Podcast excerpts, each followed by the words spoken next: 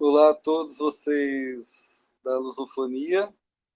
Hoje nós estamos muito felizes porque nós vamos receber aqui o amigo Diego Garcia, que participa de um coletivo muito bacana. Né? São coisas que eu, graças a Deus, eu tive conhecimento pelo Twitter, né? através da hashtag Lusofonia, conheci o Diego Garcia por aí.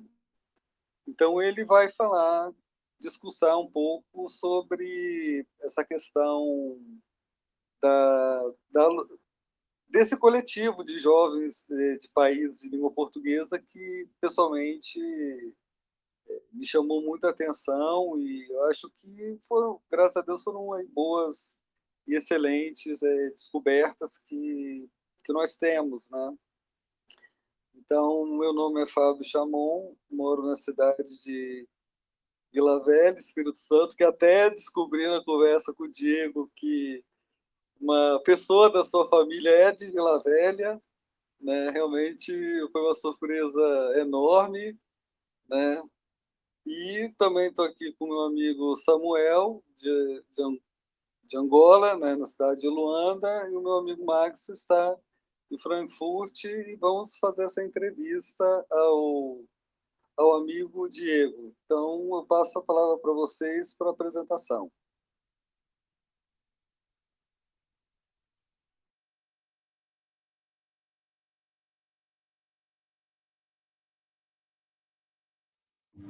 Uh, bem. Eu sou o Samuel. Oh. Ah, Diego, começa você com a apresentação. Força, força, força, força, força.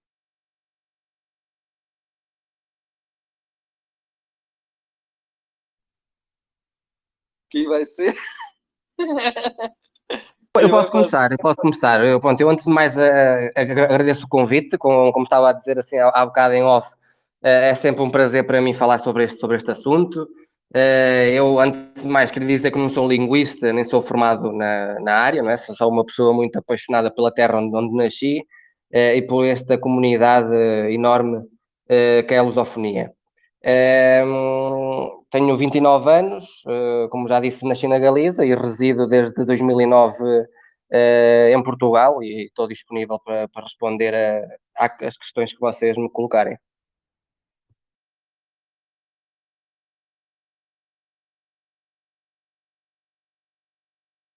Mais alguém? Sam, podes apresentar? Sim, sim, eu sou o Sam, o Roboredo, uh, sou angolano, vivo em Angola, tenho mais que 30 anos, vou só ficar por aí, e uh, sim, também conheci o pessoal pelo Twitter, todos eles, foi um, um prazer, e meu interesse mesmo é pela lusofonia, porque acredito que a língua portuguesa é para manter a identidade e a unidade de Angola, né? Porque Parece que não, mas é uma língua que está conosco há muito tempo e que já faz parte da nossa identidade e que é o nosso fator de unidade. Então é só isso.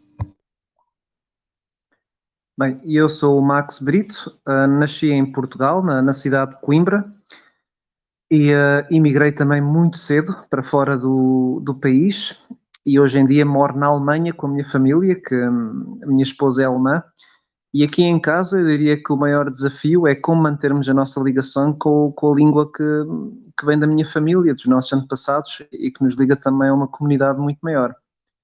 Portanto, eu vejo mais como é que é a dificuldade que nós às vezes temos de podermos passar esta língua, esta herança às nossas crianças.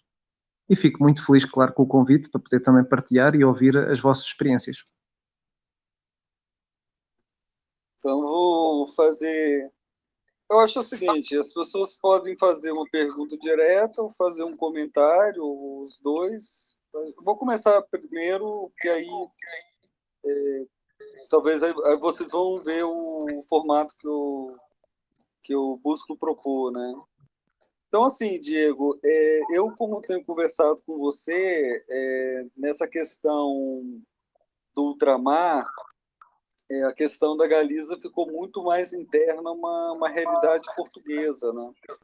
E eu acho até interessante que Portugal tem uma, uma, uma, cultura muito própria que, que até nós aqui do Brasil, de Angola, do ultramar, não, não descobriu. Né? Eu até falo que muita coisa é, que aconteceu aqui não foi para Portugal e, e vice-versa. Né? Certa vez eu vi o, o chefe francês que mora no Brasil, que é o Olivier Anquier, que ele disse que a culinária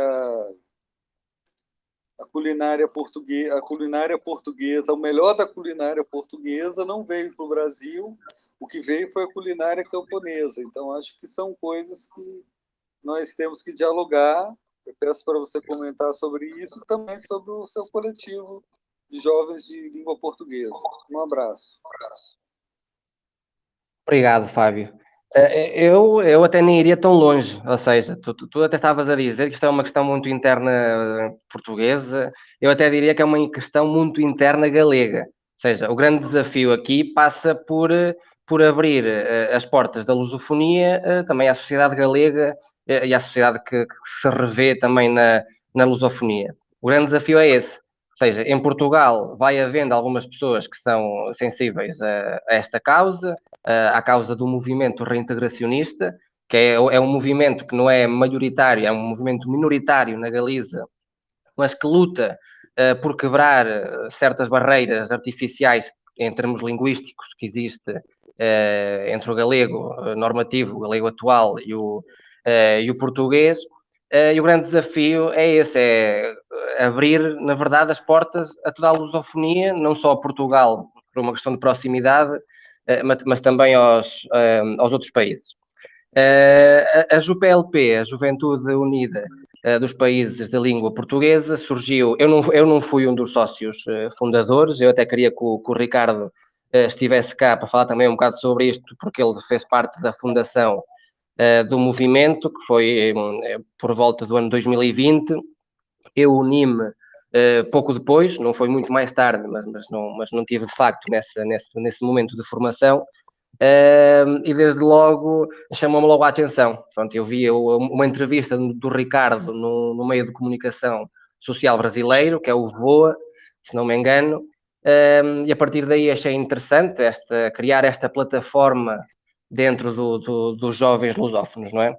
Uh, pá, entrei uh, muito rapidamente, também falei sobre a questão uh, da Galiza aos jovens que fazem parte do, do movimento, e neste momento a Juventude Unida dos Países de Língua Portuguesa conta com jovens de praticamente todos os países, menos São Tomé e Príncipe, contamos com pessoas do Timor-Leste, e de Macau também não, de Macau também não uh, Timor-Leste, da Galiza, do Brasil, de Portugal, de Angola, Moçambique uh, e por aí fora.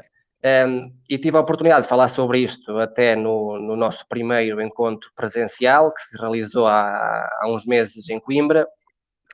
Uh, e a primeira sensação que eu tive das pessoas que me estavam a ouvir foi uma certa curiosidade sobre o assunto, ou seja, haver uma região do Estado espanhol que realmente tem um idioma que é, há quem ache que é igual ao português, há quem ache que é parecido, uh, mas que realmente nos entendemos, não é? Uh, e depois, a partir daí, a, integração da, da Galiza no movimento foi feita de forma muito, uh, muito natural. Nós, neste momento, eu, eu, vivo em Portugal, mas já temos membros galegos a residir na, na Galiza, como é o caso da, da, da Carolina, que fez aquele vídeo também há um par de semanas. Uh, e temos outros membros também. Um, ehm, e tem sido uma experiência, uma experiência boa, ou seja, o que eu, e para, para passar já a palavra, uh, o que se pretende é que realmente uh, os galegos, os jovens galegos e as jovens galegos que estiverem, que tiverem a vontade de conhecer a lusofonia e de integrar a lusofonia, também tenham essa oportunidade e não se fiquem só uh, por um galego virado para o território espanhol, não é? Também que se vire para, outro, para outros horizontes.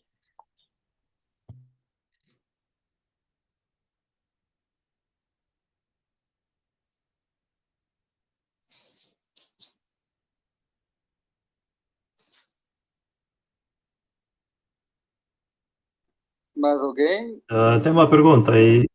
E uh, vocês têm quantos associados no, nesta Nós, comunidade neste... de jovens de língua Sim, uh, nós, nós uh, não, não, não, funcionamos, não funcionamos como associados, não somos uma associação, sim somos um movimento informal nesse aspecto. Depois, em termos organizacionais, temos, temos departamentos setoriais por aí fora, mas não, não, não estamos registados como uma associação e neste momento teremos à volta, eu não, tenho, não sei o número certo, o Ricardo também saberia melhor esses números, mas membros integrantes que participam em reuniões, que uh, sugerem coisas e participam nas atividades da, da, da JUPLP será à volta dos 30, 40. E que tipo de atividades é que têm feito ultimamente?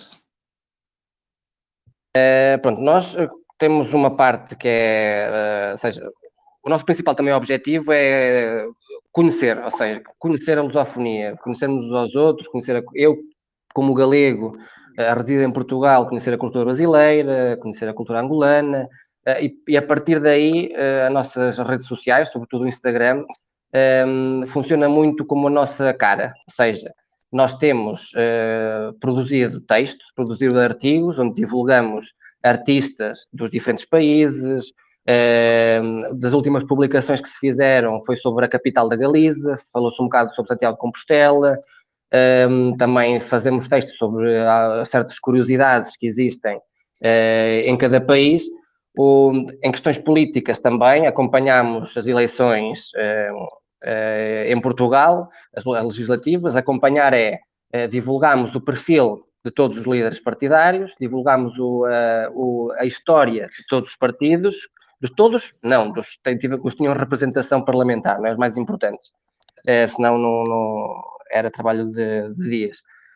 Um, e depois divulgámos também as propostas de cada partido. Fizemos o mesmo um, em Timor-Leste, com as eleições presidenciais, que também houve recentemente, uh, e, se não me engano, com Cabo Verde também. Uh, e depois, o último, também um dos grandes trabalhos que fizemos em termos de conteúdo foi o Carnaval, ou o Entrudo, o Entroido, um, onde divulgamos uh, o carnaval de todos os países. Falámos um pouco de como é que, qual, de que história é que foi feito esse carnaval, uh, como é que se realiza, uh, por aí fora. Depois, esse é a nossa, como é que, o nosso conteúdo mais pesado, não é? Onde, já há mais tempo temos trabalhado. Depois temos a questão dos, dos encontros presenciais, que são os conexões, realizámos o primeiro uh, em novembro em Coimbra, uh, na Casa da Lusofonia, onde tivemos à volta de 15 participantes. Uh, foi um momento onde passámos do digital para o presencial, também consideramos que é uma parte importante para, para criar laços. Um, houve, neste sábado, há, há, dois dias, houve o segundo Conexões, mas foi realizado em Cabo Verde, uh, também. Uh, há, essa informação está toda na nossa, nas nossas redes sociais, do que é que se falou, do que é que se conversou, os participantes por aí fora. Uh, e em junho, em junho deste ano, haverá o, o, terceiro encontro, o segundo em Portugal, será no Porto, dia 16, e dia 17 será na Galiza. realizaremos o Conexões em, em Vigo, onde basicamente eh, queremos criar um espaço de debate onde se fala, sobretudo, da lusofonia, eh, mas depois dos mais eh, variados temas. Ehm, e para já o mais importante é isto: nós também temos um podcast que é muito recente, só teve um episódio e estão-se a preparar mais episódios. e pronto, e a partir daqui também surgirão outras, outras iniciativas, outras ações.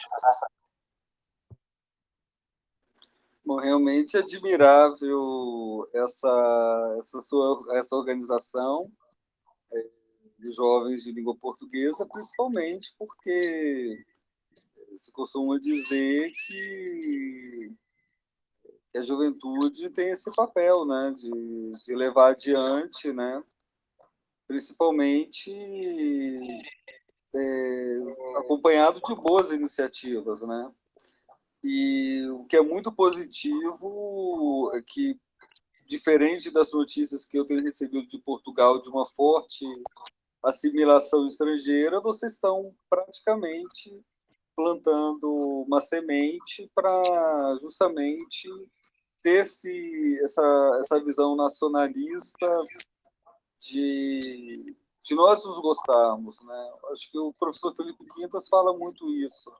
A questão da cultura, de você aprender a se gostar e a partir daí você buscar iniciativas para o próprio lugar e para a sua pátria que, que você mora, né? Então, nós sabemos que as entidades estrangeiras né, que estão por aí, elas investem muito nessa questão da cultura e do esvaziamento da cultura nacional para justamente ficar mais fácil de operar. Porque quando a pessoa não se sente ligada a uma terra, ligada a uma pátria, ligada a uma cultura, é, é mais fácil de dominar. Então, eu tenho a dizer parabéns pela iniciativa de vocês.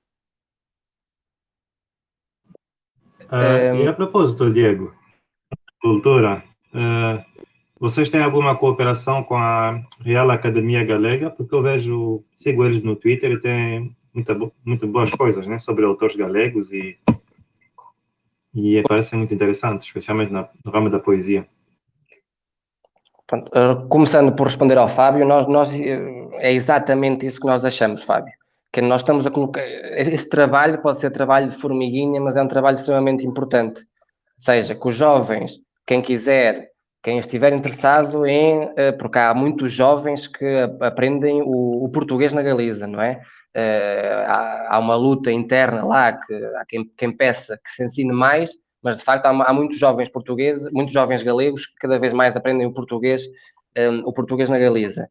Uh, e nós achamos que é mesmo isso, nós estamos a tentar colocar uma semente uh, para que isto no futuro depois tenha, tenha certas repercussões. Uh, relativamente à, à, Real Academia Galega, nós também já tivemos, não essa pergunta especificamente, mas já várias vezes nos perguntaram se nós tínhamos algum tipo de relação com a CPLP. Uh, e nós viemos para desconstruir exatamente essas barreiras institucionais, tanto da CPLP como da, da Real Academia Galega ou de outras instituições, que possam criar essas barreiras, a nosso ver, que são artificiais. no entanto, a, Real Academia Galega, a RAG, opta por uma ortografia e uma gramática castelhanizada, ou seja, que é o contrário ou o oposto por onde rema um, o movimento reintegracionista, e aí também há uma academia, que é a Academia Galega da Língua Portuguesa, uh, e depois também existe a AGAL, que é a Associação Galega da Língua, uh, que convergem ou tentam convergir uh, o galego com a, com a ortografia portuguesa. Portanto, a RAG neste momento é a instituição oficial do galego, não é? Quem adota o galego normativo ou, ou o galego castelhanizado, como queiram, como queiram chamar.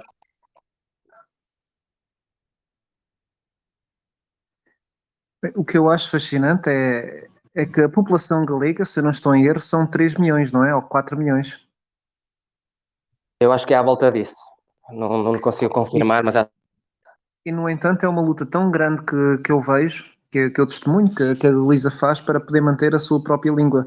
Eu diria que isto é um bocado diferente se quer alguém que vem do Brasil, que tem um 230 milhões de, de habitantes, e que falar português é uma coisa natural para eles. E, e mesmo sem reparar conseguem influenciar a lusofonia toda. Eu noto, por exemplo, gerações mais novas em Portugal, graças ao YouTube, sem ninguém falar com eles em Portugal da, da, da maneira como se fala no Brasil, eles conseguem aprender através do YouTube quase tudo o que está a acontecer no Brasil e começam a adotar expressões. E também de Angola, se formos a reparar a quantidade de palavras que uma pessoa absorveu de Angola, como fixe, boé, uh, não é? Creio que macambuzi vem de Angola, Sam? Ah, sim, sim. Ver de agora. Tudo que tem marca é um, é um radical do quimbundo. Eu, eu sempre tive a impressão que neste, neste triângulo o português sempre foi muito mais solto, ou seja, menos organizado, menos uma luta para estar a, a, colocar a, a, sua própria independência, a sua própria maneira de ser, em comparação à Galiza, que parece ser uma luta muito mais eh, forte entre duas vertentes que estão em, diria quase em antagonismo, não é verdade? a ligação mais ibérica à Espanha ou a ligação mais forte à lusofonia, e isto num país ou numa terra que é, que é bastante pequena, que nós da nossa parte, pronto, consideramos país porque de facto uh, consideramos como uma unidade cultural um bocado diferente daquilo que também se vê dentro de Espanha, que é uma constelação de países, ao fim e ao cabo, não é? Um, qual é que é a tua opinião sobre tudo isto? Como é que tu vês então a Galiza em comparação ao resto da lusofonia e quais são as tuas experiências, pelo menos a integrar-te dentro do, do, espaço lusófono quando vieste pela primeira vez em 2009?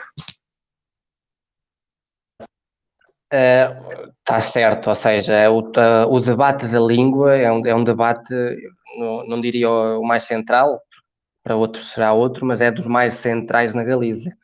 Uh, uhum. Ou seja, nós cada, cada vez temos menos galego falantes, isso há dados que são públicos, não é? Os jovens cada vez falam menos galego e falam mais castelhano, isso também porque existe uma absorção, não é?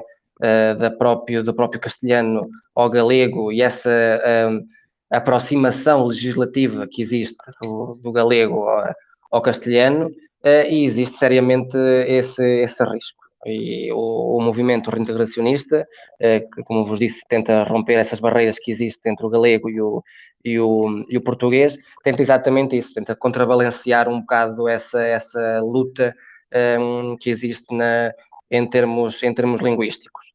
Uh, Carvalho Calero, que é um escritor uh, galego, reintegracionista e um, um dos grandes uh, pensadores sobre, sobre o integracionismo dizia que o galego ou é galego português ou é galego castelhano. Uh, ou seja, ele metia esta, esta questão nesta dicotomia. Uh, o que defende, o que defendo, uh, eu falo um bocado também pelo movimento reintegracionista, porque é um movimento que me revejo, eu, o movimento que está a encabeçar esta, esta, esta, esta luta toda, uh, defende que na Galiza se, se use o binormativismo, ou seja, que se aceite uh, a grafia, a ortografia portuguesa, lusófona, e também se aceita a ortografia castelhana, ou seja, dar essas duas possibilidades, não é?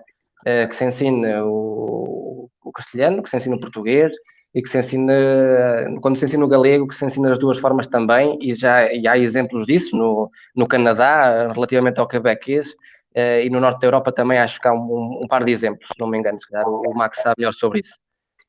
Um, eu pessoalmente, como é que eu vi a minha integração?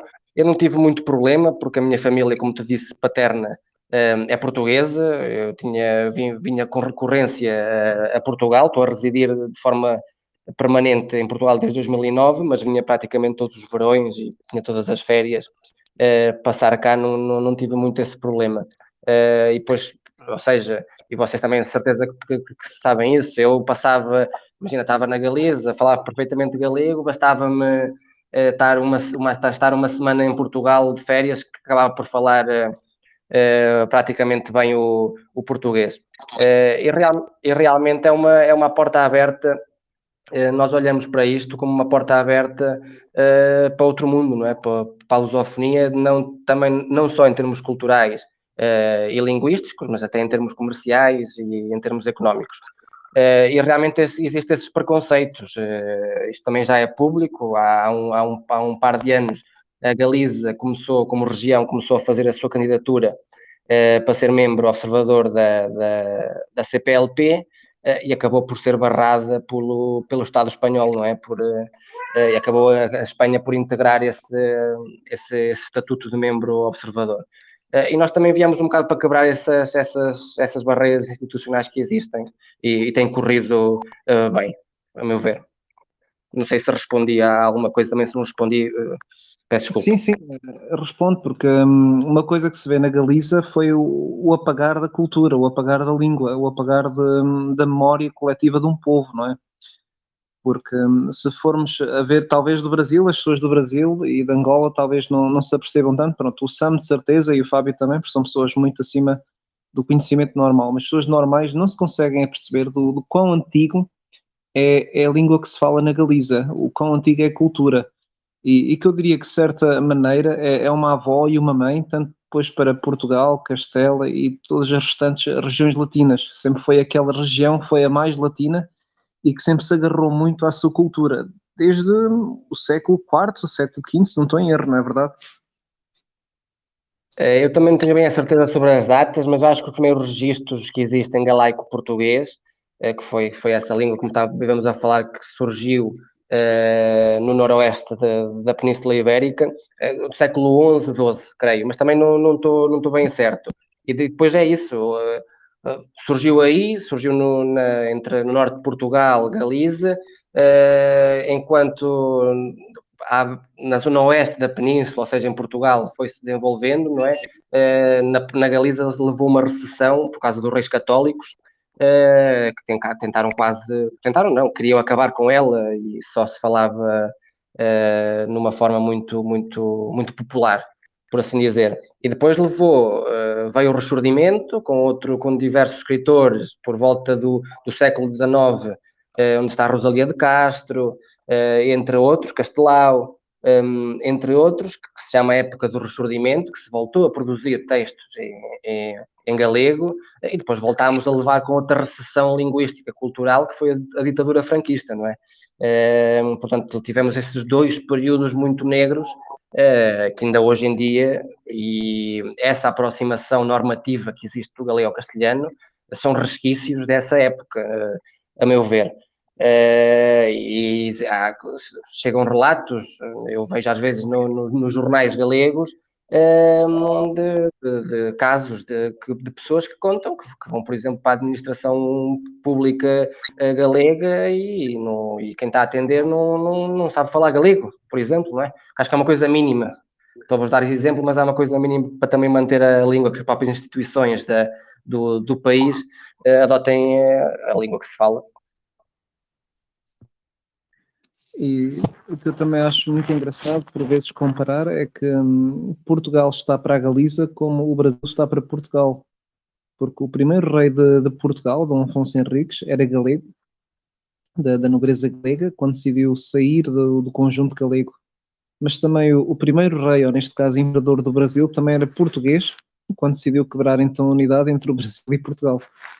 Portanto, eu, eu acho muito curioso, uh, que diria até que, de certo modo, o Brasil é, é neto da, da Galiza, neste sentido, mas que a Galiza sempre fez parte histórica da, da família de Portugal também. Portanto, a ligação histórica entre toda esta comunidade sempre existiu. Que eu acho um bocado injusto, então, ver a unidade toda de Espanha como observador, quando na realidade são mais como os tios ou como os primos, mas não são realmente uma descendência direta da, da cultura, como se vê com a Galiza. Há uma, há uma, coisa que não, que não há dúvidas, que não há dúvidas, não é? É, é a origem comum é do galego e do, e, e, do português, isso, isso é óbvio. Uhum. Uh, Diego, eu tenho uma pergunta. Uh, no meio desse trabalho todo que vocês têm feito, eu estou a tentar comparar o problema do galego com outras, uh, outra minoria linguística, né, que foi o Bom, também começa com no país de Gales, né? Que é o como é que chama em português? Welsh em português seria galego também, mas enfim. É, é o gaélico. começaram o seu renascimento linguístico, né? Não percebi? Eu acho que é gaélico, mas posso estar errado. Ah, gaélico, ok, sim, gaélico. Eles começaram o seu renascimento linguístico, né? Tentando atrelar o, a língua a, uma prática cultural comum, né? Pra, no caso deles foi a foi a escola dominical, né? Ou seja, passaram a dar a escola dominical em gaélico, começaram com um professor e depois conseguiram criar um movimento em que as crianças voltassem a aprender gaélico a partir da, da escola dominical na igreja. E 50 anos depois eh, desembocou no fortalecimento cultural, depois no fortalecimento da, da autonomia, né? Porque criou um, um sentimento de identidade antagônico ao, à identidade inglesa ou britânica. Uh, vocês têm algum, algum movimento, algum, alguma prática cultural abrangente né, que possa envolver os jovens, em que vocês podem renascer o, o galego? Porque ver que. Pronto, é como, como disse há, há pouco, cada vez mais, ou tenta-se cada vez mais ensinar uh, o, o português uh, na Galiza aos jovens e não só, também há escolas de idiomas para, para adultos. Mas é, mas é um dado que eu por acaso soube deste dado há pouco tempo. Aprende-se mais, ensina-se mais o português na região espanhola de Extremadura, também, também é uma região transfronteiriça, não é? do que na Galiza. Uh, isso também quer dizer que, ou seja, é, é, aqueles preconceitos que eu falo e essas barreiras que às vezes existem institucionais também se podem ver com estes exemplos, não é? Uh, ou seja, a Extremadura, uma região, uma, uma região transfronteiriça fronteiriça com, com Portugal, uh, consegue perceber que realmente existem potencialidades, tanto linguísticas como económicas, como comerciais, sociais, por aí fora, aqui em Portugal. e é uma coisa estranhíssima, não é? Como é que há mais vagas para ensinar português na Extremadura que na Galiza.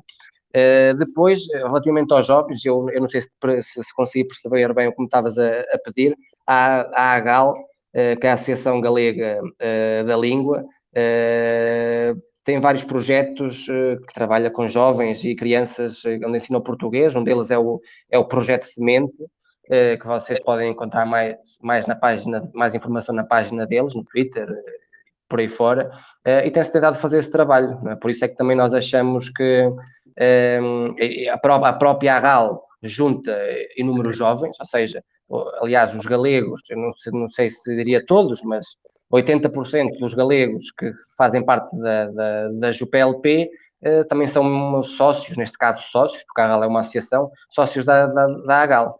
Uh, pá, e aos poucos tem-se tem -se tentado fazer esse trabalho de, de formiguinha. Olá, Diego, vou tentar dar um exemplo. Uh, no caso do gaélico, dei o exemplo da, da igreja, né? Acho que mais são protestantes, é diferente. Mas, por exemplo, na Galícia, tem os escuteiros, por exemplo, uh, falam, falam, falam galego, ou seja, algum movimento assim que cultural que tem a ver com crianças. Acho que se eles fossem convencidos a utilizar o galego no seu dia a dia, seria uma forma de manter a, a, a, língua viva entre as crianças, né? porque tu a ver, como disseste, tem muita barreira institu institucional.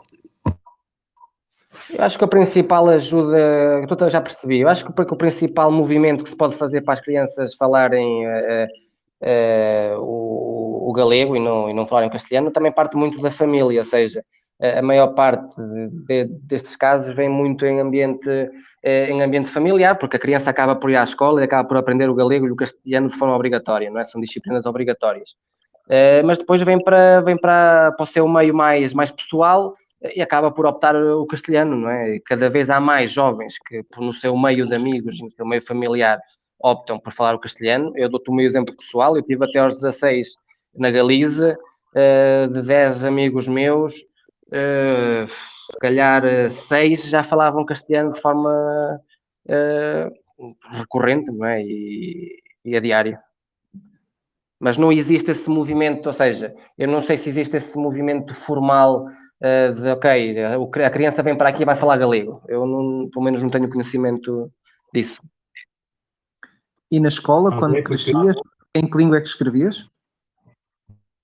Eu sempre escrevi galego. Uh, eu sempre escrevi galego, sempre falei galego, também pela minha, pela minha questão familiar e porque também vivia numa região eh, muito rural. Uh, eu nasci em Ourense, que é uma das províncias, uh, uma das quatro províncias mais rurais da, da, da Galiza. fronteiriça, ainda, ainda por cima, não é? muito próximo de Vinhais, ou seja, a minha terra fica para aí a 30, 40 quilómetros de Vinhais e, sempre optei por falar o, o galego, mas tinha casos de, de, de, amigos meus que falavam castelhano e ele, ele falava em castelhano e eu respondia em galego. Ele falava em castelhano e eu respondia em galego. Seja, também não era assim. Em termos de comunicação, não era uh, grave. Ok.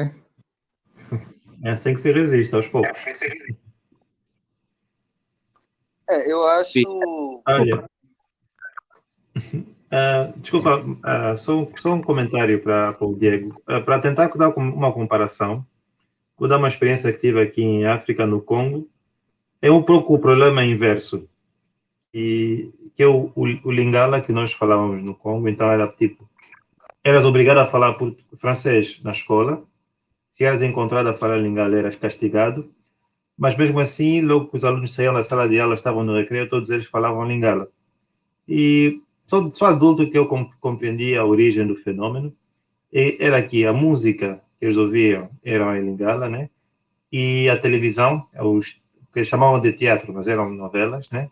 Que passavam na televisão eram teatro. Claro que as novelas é depende de uma decisão institucional da televisão, mas a música era uma coisa que era popular e pá, simplesmente era divertido, todo mundo via a mesma música e acabava aprendendo a língua por ouvir a música. Então, como é que está aí a questão da música e, e da televisão, tanto formal como informal agora com o YouTube, na, em, em galego?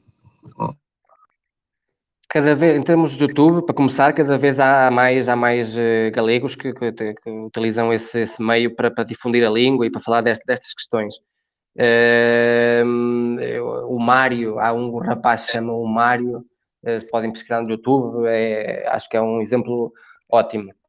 A música realmente sempre foi uma ferramenta histórica na Galiza para, para difundir o, o galego.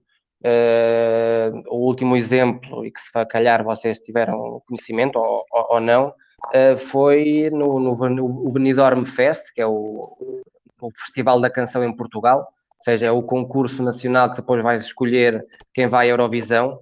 Na Espanha, no território espanhol, chama-se Benidorm Fest. uma das finalistas e que teve favoritos até ao final e quase, quase, e quase, quase que ganhou foi, foi uma banda galega eh, a cantar em galego. Ou seja, isso foi um marco em termos sociais na Galiza muito grande, porque acabou por gerar um sentimento comum, e vou ao encontro do que tu estavas a dizer, como é cria aquele sentimento comum, não é? Que foi transversal a, a praticamente todos os galegos. Que chama, o grupo chama-se as Tanchugueiras, são, são três raparigas que cantam música tradicional galega uh, e mais exemplos haverá, mas esse é, é o último. Um, e a, a, música serve realmente como uma arma na Galiza, produz muita música galega, muita boa música galega, e cada vez mais, e cada vez mais os galegas e as galegas estão abertos para, para ouvir o que se produz na, na, na terra, na terra deles, na nossa terra. A televisão, existe, existe uma televisão pública galega, que é a TVH, uh, televisão galega.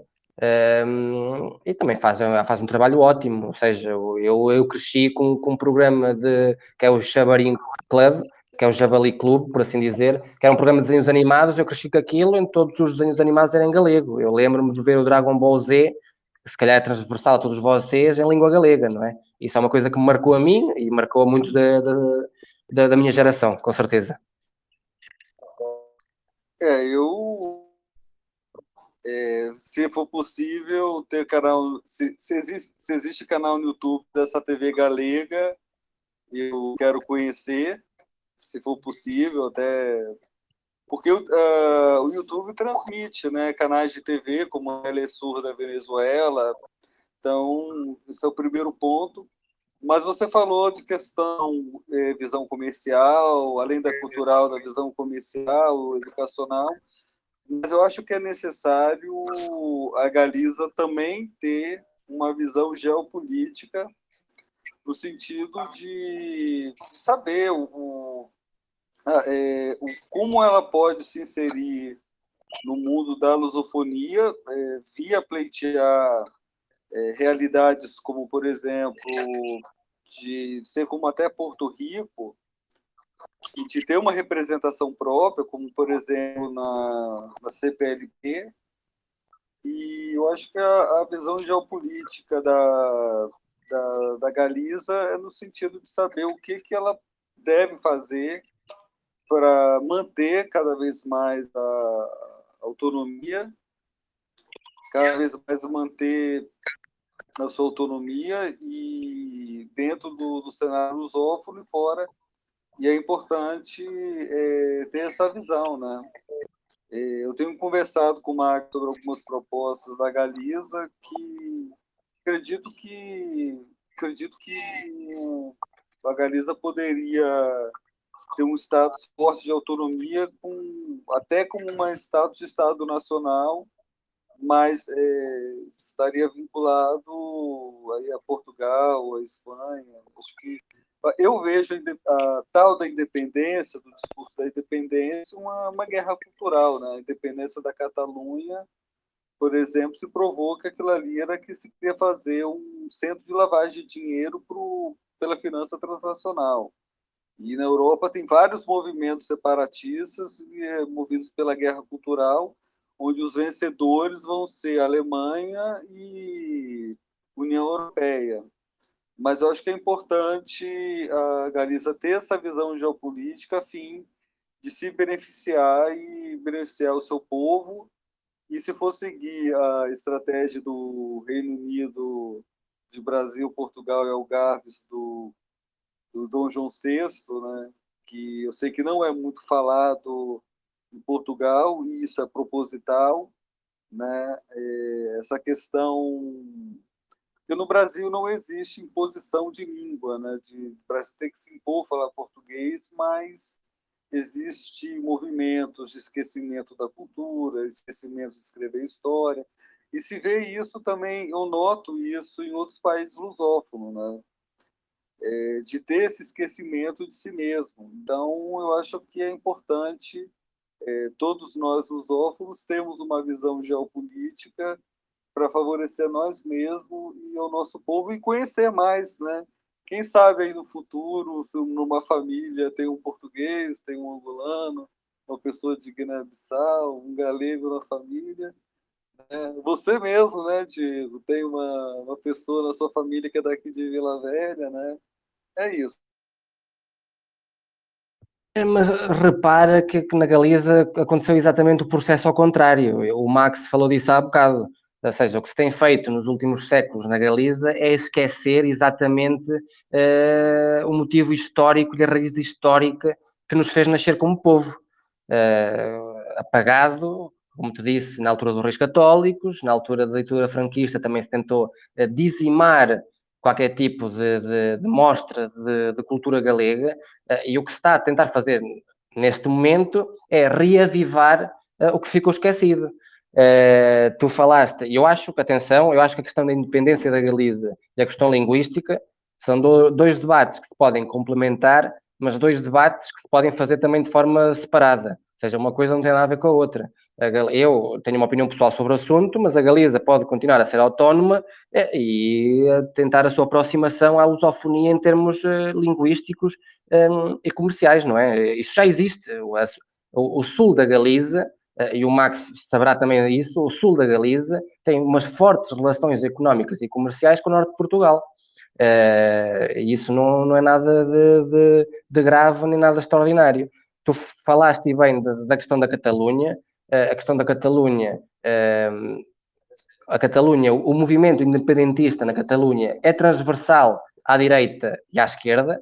Como tu bem falaste, quem impulsionou eh, este último movimento independentista foram pessoas ligadas eh, eh, ao centro-direita, o Pujol, o Artur Mas, que estava cheio de corrupção até, até, até ao pescoço, não é? Eh, mas existe movimentos independentistas na Catalunha que te garanto eu que não querem fazer da Catalunha um, um paraíso fiscal, não é? Como também te garanto que na, que na Galiza uh, há movimentos independentistas e soberanistas que com certeza não quererão fazer da, da, da Galiza um paraíso fiscal, nem o quem está no País Vasco também quererá fazer do País Vasco um, um, um paraíso uh, fiscal. Uh, portanto, ou seja, esse debate é muito mais abrangente eh, do que, do que, do que isso, na minha opinião. Talvez só um pequeno à parte para o Fábio e para o Sam. Um, em Portugal, diz-se que a cidade mais galega fora da Galiza é o Porto, que é precisamente a capital do Norte. Porque os laços entre o Porto e a Galiza são tão fortes que isso influencia a maneira de falar no Porto e muitas das palavras que vêm de lá. Portanto, creio que uma delas, por exemplo, é o Bitoque, ou então os Bs, em vez de dizer os Bs. Exatamente. maneira os mais Bs, Os Bs é uma, um claro exemplo, exatamente. A influência é negável. A aproximação está-se a fazer agora em termos, em termos comerciais e económicos. Até foi anunciado agora uma, uma, já foi anunciada já também há, há, muito tempo, não é? Mas acho que agora possivelmente será, será de vez, que é uma linha de alta velocidade entre, entre Porto e, e Vigo, por exemplo, não é? De alta velocidade ferroviária. E a questão, e para terminar, a questão da, da, da, da autonomia da Galiza e da, e da, independência, eu acho que o debate não se cinge, uh, ok, a Galiza vai ser independente uh, para, para estreitar laços a Portugal. Eu acho que o debate não é esse, eu acho que a Galiza uh, tem, como tinha a Catalunha, não é? A Catalunha é a segunda ou a primeira região mais forte economicamente em termos de PIB per capita do, do da, da Espanha, não é? Uh, e a Galiza, em termos energéticos, uh, produz, não sei em que porcentagem, mas produz grande quantidade de, de energia que, é que depois é consumida um, em, em, território espanhol. Uh, portanto, pode fazer um caminho, não tem que ser unido nem, nem à Espanha nem à, nem a Portugal, ou seja, o debate não se cinge a esse, essa dicotomia. Interessante. E a TV, a TVH, ela tem canal no YouTube, assim? Eu não tenho a certeza, Fábio. Eu posso fazer uma pesquisa e, e depois digo-te, mas não sei. Mas tem, uh, possivelmente terá uh, em direto, não sei, mas tem a página das redes sociais e assim que podes ir acompanhando. É, isso é interessante. A é por causa, eu falo por causa do, da capacidade de intercâmbio, de, de conhecimento. A impressão que eu tenho do, do galego é como se fosse o, o argentino, uruguaio que fala português. É, me, me, passa muito essa impressão. Eu, eu tenho um sotaque espanhol com, com palavras, né, a maioria das palavras em português. Né, e como eu falei no intervalo, tem essa prática de. Literalmente, familiar. Sim, sim. E também tem essa prática de, de transformar o X em J, né? Como nós é, começamos aqui, né? Até, até conheci uma, uma anedota interessante, uma pessoa me contou que duas brasileiras, acho que foram duas brasileiras, foram para Galiza e o garçom viu elas falando e perguntou que língua é essa que eu estou entendendo tudo, né? Então é muito bacana essa, essa interação linguística que, que, se vive e realmente, realmente eu acho que é importante é, ter toda essa união, né? Eu já reparei que para o Fábio faz muita diferença o, o X e o J mas eu até acho interessante que, que haja essa variação neste momento, porque eu lembro uma vez que eu estava a discutir com alguém nas redes sociais sobre um tópico, estávamos a debater, e a certa altura chamei a atenção que tinha dado um erro ortográfico a essa pessoa, e ela disse, pediu desculpa e depois disse que vinha da Galiza. Eu fiquei completamente surpreso, que não, não queria corrigir por erro, não é verdade? Mas imagina a dificuldade que era, ou não, em estar a escrever daquela maneira. Portanto, às vezes há algumas diferenças na Galiza, na forma de escrever, ajuda-nos a nós, deste lado também, identificar que são da Galiza e então não ser tão exigente a nível da ortografia, por exemplo, que se exigiria eh, a quem teve uma escolaridade em Portugal durante 12 anos, não é? Portanto, é, nesse sentido eu acho útil para, para tirarmos uh, os obstáculos gráficos que existem e, e começarmos a olhar mais mesmo ao corpo, ao teor da conversa que uma pessoa está ali a ter. O, olha, Fábio, a TVH tem, tem YouTube em direto, ao vivo, na, no canal galego. Portanto, uma boa notícia. Gostei, quero, se for possível, compartilhar o link. Realmente eu quero conhecer muito o galego. Eu tenho, tenho essa vontade de conhecer. Depois dessa aproximação é, que eu tenho com Portugal, né, já que é, minha aproximação ainda é, né? Mas a aproximação ficou mais forte agora com Portugal e com a lusofonia, mas eu é, tenho uma aproximação, tive um, um, pouco antes de 2019, uma aproximação com a, com a América Latina e realmente é, gosto muito de conhecer essa, essa cultura senso de curiosidade. Eu, eu, falei, eu falei no início, eu tenho muita coisa em Portugal, de cultura em Portugal, que não veio para cá. Assim como, por exemplo, o Olivier Anquier, que mora no Brasil, que a comida, a comida portuguesa que veio para o Brasil é camponesa que não é tão boa quanto as delícias que tem só foi em Portugal. Agora começa a agir uma discussão, Fábio. pois. Mas o que eu também acho muito curioso, por exemplo, é o fato de Cuba ter tido uma influência galega muito forte também, e as pessoas também não, não notam isso às vezes, a influência da Galiza em si, a contribuição que teve eh, quando foi da, da exploração do Novo Mundo, por exemplo. É, na Argentina tem muito, tem muito galego, né? Tem muito, da Argentina e Uruguai tem muito galego, né? Tanto que a Argentina e o Uruguai transformam o X em J, né?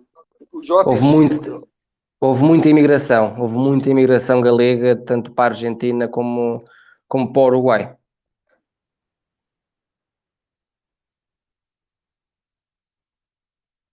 É, eu estou pesquisando aqui, se eu não me engano, Fidel Castro foi filho de galego. Sim, acho que sim. Aqui. Deixa eu ver aqui. Mas, pelo que eu sei, ele foi filho de galego. É... Tem até uma. Aqui, é... tem que fazer uma investigação melhor, né? Mas, mas provavelmente, sim, uh, provavelmente ele tem, tem, teve raiz galega. Né? Eu Mas acho que o pai, o, o, pai deles, o pai do, do Fidel e do Raul era, era galego. galego de gema?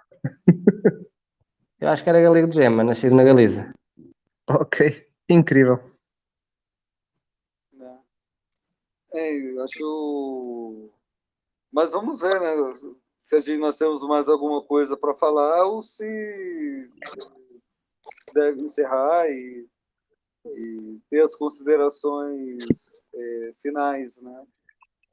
Mas é, é, eu acho que eu acho que é importante nós sempre pensarmos geopoliticamente o que temos que fazer hoje e no futuro, principalmente porque esse movimento de destruição da, da memória, isso aí é uma coisa que, infelizmente, é, se encontra cada vez mais corrente. Né?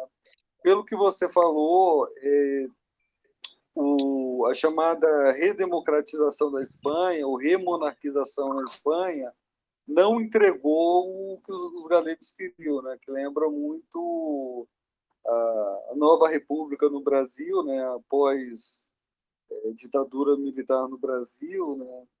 enfim, é, que foi um, uma questão do, do, neoliberalismo. Né? Eu tenho feito observações que a, a redemocratização, ou no caso da Espanha também a remonarquização é, de Espanha, Portugal e Brasil não é, foi, foi se suspeita que foi mais um projeto americano de, de desestabilização, porque o que veio depois não foi melhor do que, do que a, entre aspas, ditaduras, né? É, relativamente à, à Espanha e o, a época pós-franquista, a transição que se fez para a monarquia, como tu bem disseste, foi a forma de, do próprio regime que estava vigente manter a unidade de Espanha, não é? Eh, é isso que, que, que, os guia e a figura do rei, eh, ainda hoje em dia, cada vez menos, na minha opinião, e pelo, pelo que vou vendo, mas, cada, manteve essa unidade uh, espanhola e, e no, no, fim da ditadura a desfragmentação do Estado espanhol seria uma saída nefasta para quem para quem vinha do regime franquista e que depois acabou por também uh, estar, estar nos lugares de decisão já na, na, na transição espanhola. Uh, e como tu bem disseste, acabou por se gerar, gerar, gerir a situação como, ou seja, foi-se foi dando uh, bolachinhas a todos. E hoje em dia também se vai negociando um bocado assim a política das regiões autónomas. Eh, e nós já tivemos a oportunidade também de falar sobre isto, Fábio. Por exemplo, a, a Catalunha tem um, ehm, força policial própria, como tem o País Vasco, mas depois a Galiza não tem polícia própria, mas tem um sistema, ehm, um, uma, um sistema de saúde próprio. Uh, e, depois vai, vai assim, a, a, as Canárias também têm uma, uma polícia própria, ou seja, e vai-se negociando, ou seja, Madrid, o Estado Central, vai negociando com as regiões eh, conforme a conjuntura existente na altura eh, e depois também conforme os interesses que, que existem, não é? em, cada, em ambas as partes.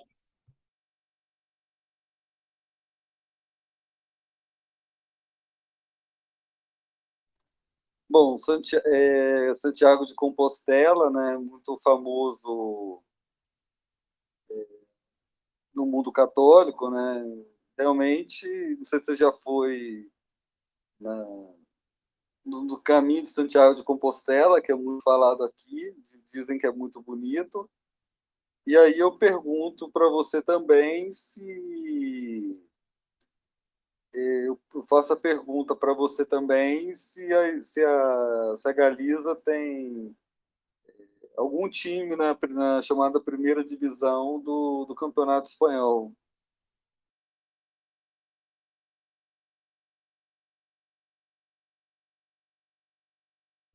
Alô? Oi, peço desculpa, estava a falar sem microfone. Uh, estava a dizer que, que, como tu bem disseste, os Caminhos de Santiago é um forte traço identitário da, da Galiza, que como, como, como, como toda a Europa, praticamente toda a Europa, é, forte, é, altamente católica, não é? E traz milhares e milhares de pessoas a Santiago de Compostela e, e não só, uh, às localidades por onde o caminho vai, vai passando. Uh, relativamente à, à, equipa de futebol, existiram duas, neste momento existe uma que é o Celta de Vigo, um, que já chegou, inclusive, também a jogar competições europeias e assim. Um, e depois também teve uma equipa muito forte, uh, que eu, se não me engano, chegou às meias finais uh, da Liga dos Campeões, que, que, ganhou o Porto em 2004, se não estou enganado, que é o Deportivo da Corunha, uh, que neste momento encontra-se um, em segunda, em segunda, na segunda divisão, portanto, neste momento só existe um na primeira divisão espanhola, que é, que é o Celta de Vigo, um, ehm, e uma luta que está, agora que, já agora que abordámos o, o, o futebol, uh, já há muitos anos que não se realizam jogos de seleções autonómicas, uh, e havia-se também esse hábito na, no Estado espanhol, ou seja, cada região autónoma, quem quisesse, tinha, tinha uma seleção, a seleção galega jogou várias vezes contra outras seleções, e agora está-se a voltar a, a reavivar essa, essa questão mas a seleção, as seleções da, das regiões autônomas poderiam ter autonomia para disputar uma Copa do Mundo, assim? Não, era só amigáveis, amigáveis. Mas acabava por gerar esse sentimento comum, não é? Que é o que, é o que importa aqui. É, ou seja, enchia-se um estádio de galegos dos mais diferentes pensamentos e as mais diferentes ideologias a apoiar uma seleção que, que, era, que era a seleção galega, mas era só amigáveis, não, não havia competições oficiais.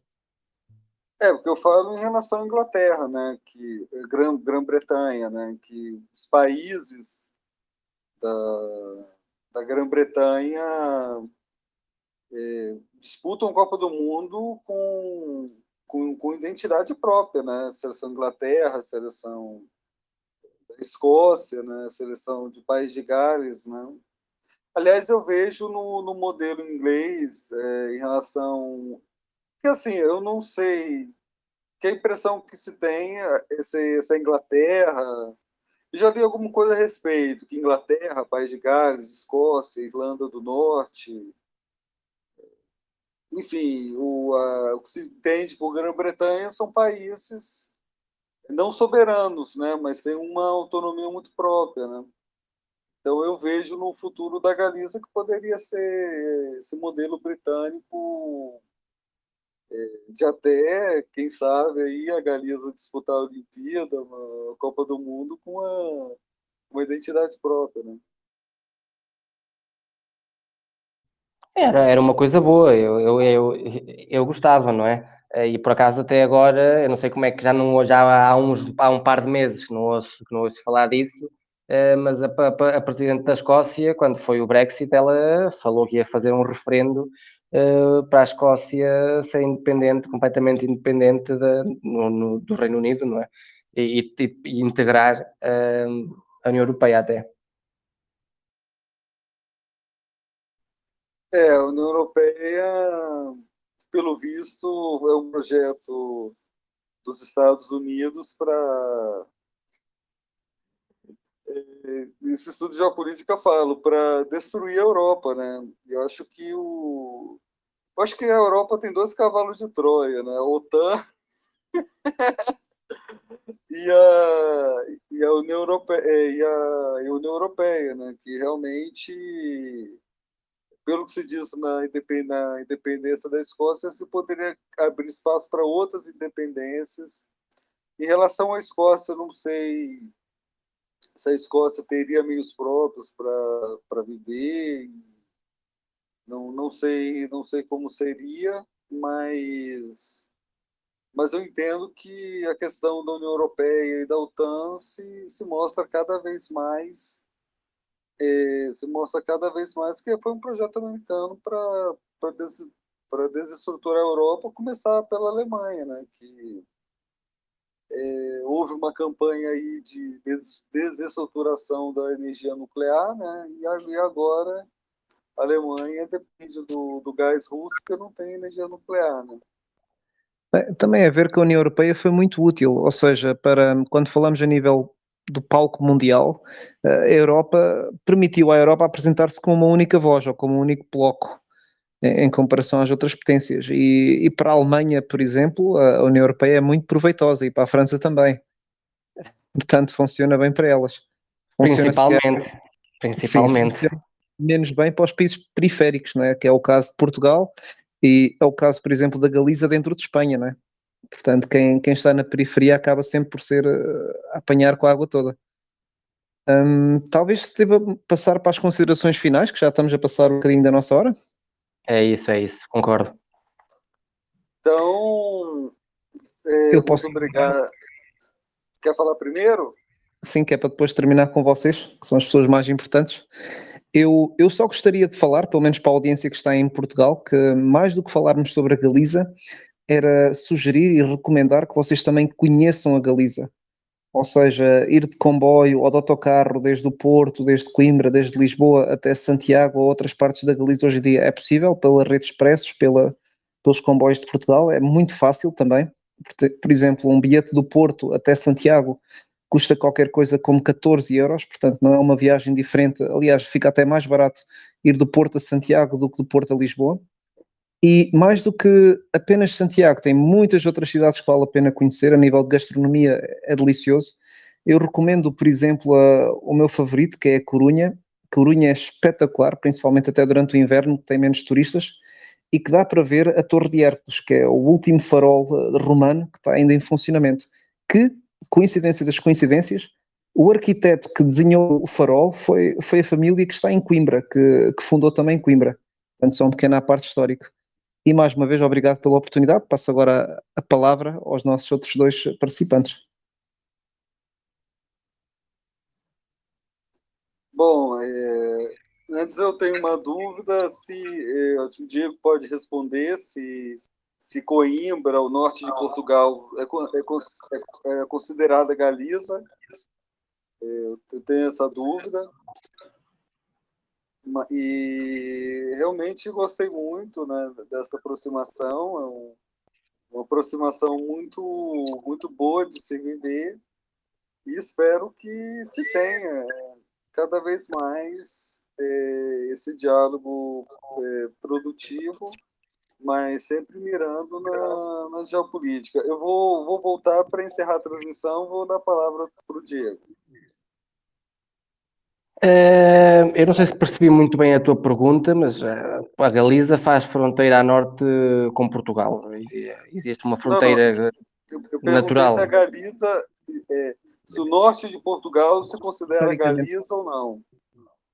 O norte de Portugal é Portugal. Existe é um património comum entre a Galiza, sobretudo o sul da Galiza e o norte de Portugal. Existe esse património comum que é, é cultural. Eu falei há pouco da questão do, do carnaval, do entrudo.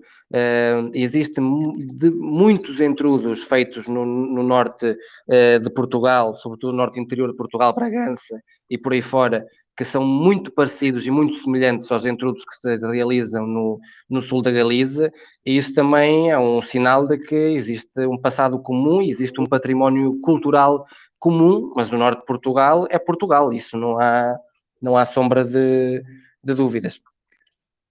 Talvez só para dar um bocadinho de contexto histórico, na altura que houve a independência de, Portugal, da, da Galiza, Dom Afonso Henriques mudou a corte para Coimbra, que era a cidade fronteiriça, ou seja, o, o fim do império, do domínio cristão. Havia partes que eram cristãs, mas eh, não estavam sob domínio dos do reis cristãos na altura. Portanto, e na altura mudou-se para Coimbra porque era a fronteira, ou seja, falava-se também árabe, falava-se em outras culturas, e era, era o limite. Portanto, eu não, não, sei se seria exatamente Galiza, porque já era uma região que passava de mãos com muita frequência, mas uh, até ao norte, até Braga, portanto, tudo isso fazia da esfera da, da Galiza antigamente. Portanto, há pff, século X, talvez. Por aí, por aí. Uhum. Pronto, então, e da minha parte, sim, desculpa, desculpa, Fábio. Diga, diga pode falar, Diego. Pode falar. Eu, eu ia só agradecer, Epá, foi um prazer falar com, falar com vocês e encheu-me de, encheu de orgulho conhecer-vos e falar um bocadinho mais com, eh, com os dois e dar-me esta oportunidade também de, de, falar um pouco sobre a Galiza uh, e sobre as potencialidades que poderá ter na, na sua integração, na, uh, na sua reintegração na, na lusofonia. Uh, e venham mais conversas daqui a uns tempos sobre, sobre outros assuntos, estarei disponível para vos ouvir, como é óbvio. Espero que vocês façam um podcast, porque aqui no, aqui no Brasil você, tem, você deve ter visto também. É, aqui no Brasil, o que tem de canal no YouTube, que tem podcasts, é, tem muitos, né? Tá sendo, sempre tem entrevistados de podcasts. E os podcasts são feitos pessoalmente, né? Então eu espero que vocês façam um podcast muito bacana. É, Aliás, não precisa ser só um podcast, que como o movimento está no mundo, está na África, no Brasil, se pode ser, se, ou pode ser fazer vários podcasts, ou um podcast só, com entrevistas pessoalmente, e que seja uma excelente potência de audiência, de tudo, de tudo que engrandeça a lusofonia. Então, deixe essa sugestão para que vocês façam sempre um podcast de qualidade. É isso. Obrigado, Fábio. Obrigado, Max. Eu é que vos agradeço. Sempre um prazer ouvir-vos. E um, então, um bom fim de semana. Certo. Então, nos despedimos. Espero que tenham gostado e tudo de bom para quem ouve. Um abraço. Boa semana. Um abraço.